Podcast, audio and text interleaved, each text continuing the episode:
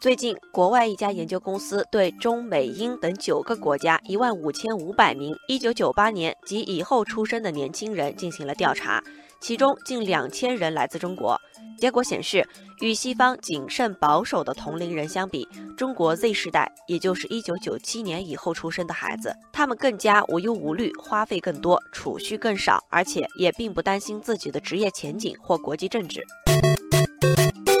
这份研究从侧面反映了近些年中国经济的发展和物质的充盈。网友孙晓说：“仿佛就在昨天，我们千禧一代还是重点关注人群，一转眼 Z 世代已经在物质上赶超西方了，不敢想象。”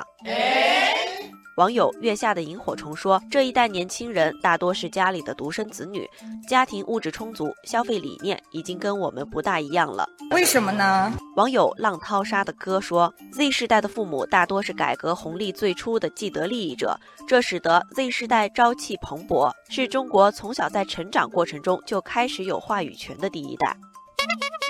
物质的充足和丰盈给 Z 世代孩子们带来了更多的自信、乐观、无忧无虑，但也有部分网友担心 Z 世代的精神世界赶不上物质发展。网友笔墨星魂说，近些年全球奢侈品牌越来越依赖于中国的持续高消费，而 Z 世代孩子们更愿意举债来购买自己喜欢的东西。网友南海一派说，尽管绝大多数 Z 世代孩子还没有开始挣工资，但他们的花费却很大。高档化妆品的消费群体逐渐年轻化，虚拟消费越来越受新一代的欢迎。要淡定。网友未冕的 Z 世代说，作为一个 Z 世代，我也试过攒钱，但是往往越花越多。每逢双十一、双十二这种购物狂欢节，我的支出远远超出我的计划。哎呀！除了与千禧一代同样的对物质层面、个性化、网络社交媒体的需求，扩大社交圈、寻找身份认同、及时行乐的满足感，也是 Z 世代买买买的动机。网友红豆派说：“消费本无错，但是无节制的盲目消费将会带来更多迷茫。物质越丰盈，越要重视 Z 世代的精神世界。”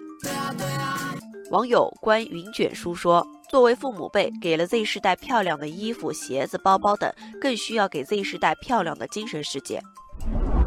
网友逍遥子说：“Z 世代的出现似乎总是伴随着消费观、二次元、叛逆这样的字眼。或许我们更应该反思，在如今充足的物质环境中，如何给 Z 世代营造更好的文化氛围。”